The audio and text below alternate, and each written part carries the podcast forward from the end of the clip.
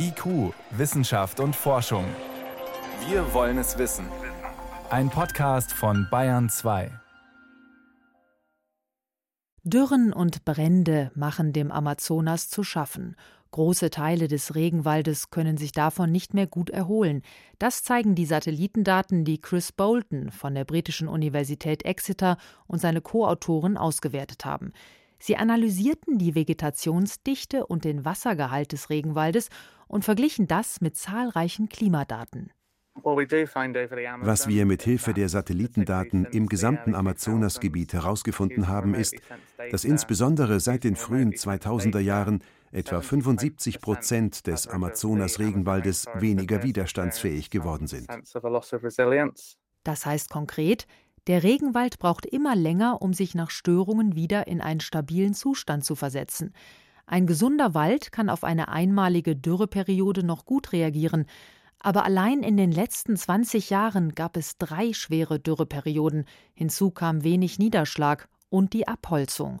Also und was wir auch beobachten, ist, dass Gebiete, die näher an menschlicher Landnutzung liegen, wie städtische Gebiete oder Ackerland, dazu neigen, schneller an Widerstandsfähigkeit zu verlieren. Genauso Gebiete, die weniger Niederschlag erhalten. In trockenen Gebieten sehen wir also über diese Zeit einen schnelleren Verlust der Widerstandsfähigkeit.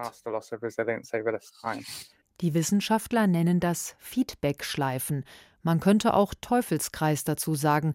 Wenn der Wald immer trockener wird, entstehen leichter Waldbrände. Das führt dazu, dass Bäume absterben, also wird es noch trockener. Diese Entwicklungen beschleunigen den Niedergang des Dschungels. Es kann bedeuten, dass der Amazonas kurz davor ist zu kippen, also nicht mehr in der Lage ist, sich zu erholen, sagt Tim Lenten vom Forscherteam.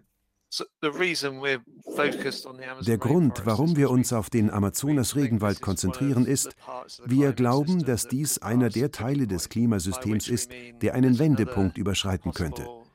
Denn die Vegetation und die Landoberfläche in diesem Teil Südamerikas könnten sich in eine Art Savanne verwandeln. Ob dieser Punkt schon erreicht ist, ist unklar. Sollte es tatsächlich passieren, hätte das verheerende Folgen, sagt Klimaforscherin Katrin Ziemer vom Potsdam Institut für Klimafolgenforschung. Nicht nur die Bäume würden sterben, auch zahlreiche Tierarten und nicht nur das. Der Amazonas-Regenwald ist ein riesiger CO2-Speicher. In den Bäumen wird eine riesige Menge CO2 nicht nur gespeichert, sondern die Bäume selbst wandeln auch CO2 wieder in Sauerstoff um. Das heißt, hier würde einmal diese Umwandlung wegfallen und zum anderen werden große Mengen CO2 frei werden. Und diese Menge an CO2, die dadurch wiederum frei wird, bringt uns natürlich der Klimakatastrophe immer ein Stück weit näher. Riesige Wüsten könnten eine Folge sein, die weltweite Zunahme von Dürren und Überschwemmungen. Das heißt, jetzt muss dringend gehandelt werden, sagt Katrin Ziemer. Wir gehen davon aus, dass man den Kipppunkt noch aufhalten kann, dass wir ihn noch nicht überschritten haben. Zumindest ist es die große Hoffnung. Aber wir müssen jetzt aufhören, den Regenwald weiter abzuholzen. Die Forscher drängen auch, die globalen Treibhausgasemissionen zu begrenzen.